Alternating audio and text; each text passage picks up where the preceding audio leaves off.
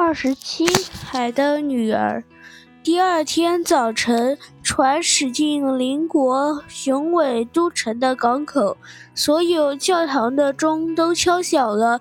高高的塔顶上，军号齐鸣，兵士们拿着飘扬的旗子，佩戴着闪亮的军刀，在敬礼。每天都有欢庆活动，舞会和宴会一个接着一个。可是公主还没有露面，人们说她在一个遥远的地方接受教育，学习各种皇家的美德。最后，她终于来了。小小人鱼迫切地想看她的美貌。当公主出现在面前的时候，她不得不承认。他还从来没见过比这更漂亮的容貌。她的皮肤是那么细嫩洁白，乌黑的长睫毛下，一对深蓝的钟情的眼睛在微笑着。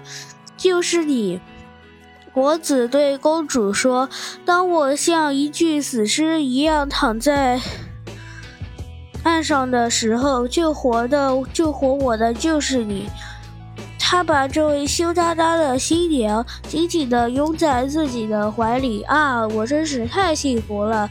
他又转过身对小人鱼说：“我从来不敢奢望最美好的事情，现在终于成为了现实。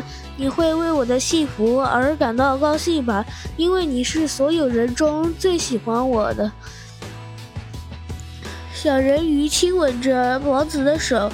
他觉得自己的心在破碎。他知道，王子举行婚礼的第一个早晨，他就会死去，变成海上的泡沫。教堂的钟都敲响了，传令人骑着马在街上宣布王子订婚的喜讯。在每一个祭坛上，芬芳的油灯在贵重的云灯里。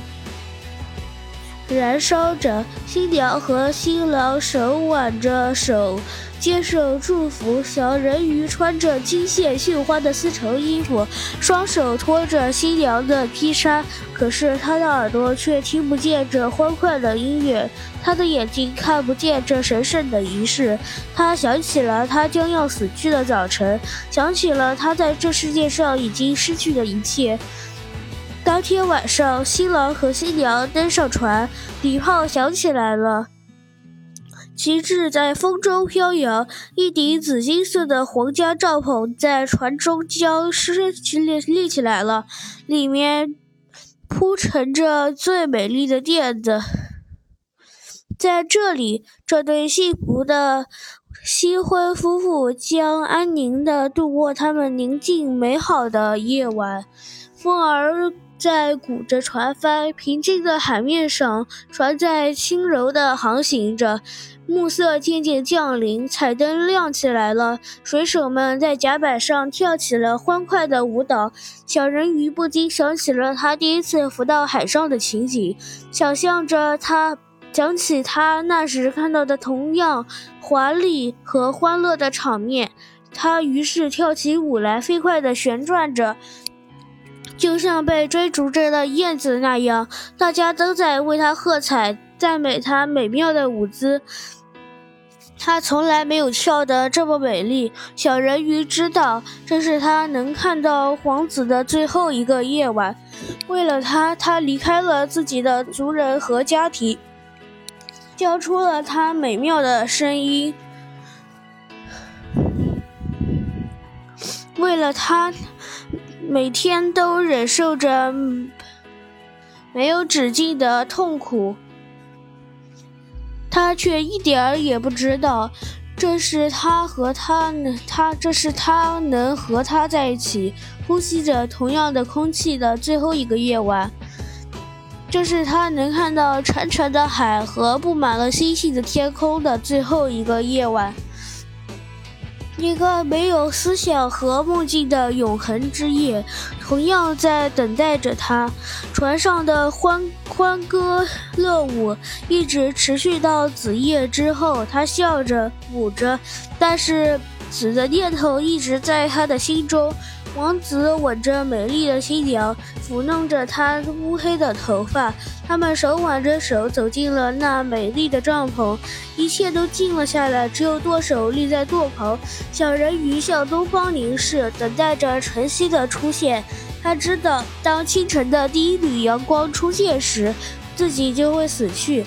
这时，他看到他的姐姐们从波涛中游了出来，她们和他一样苍白，美丽的长发已经不在空中飘动。我们把头发都交给了那个巫婆，希望她能帮助到你，让你不要死去。她给了我们一把刀，拿去吧，这是多么锋利！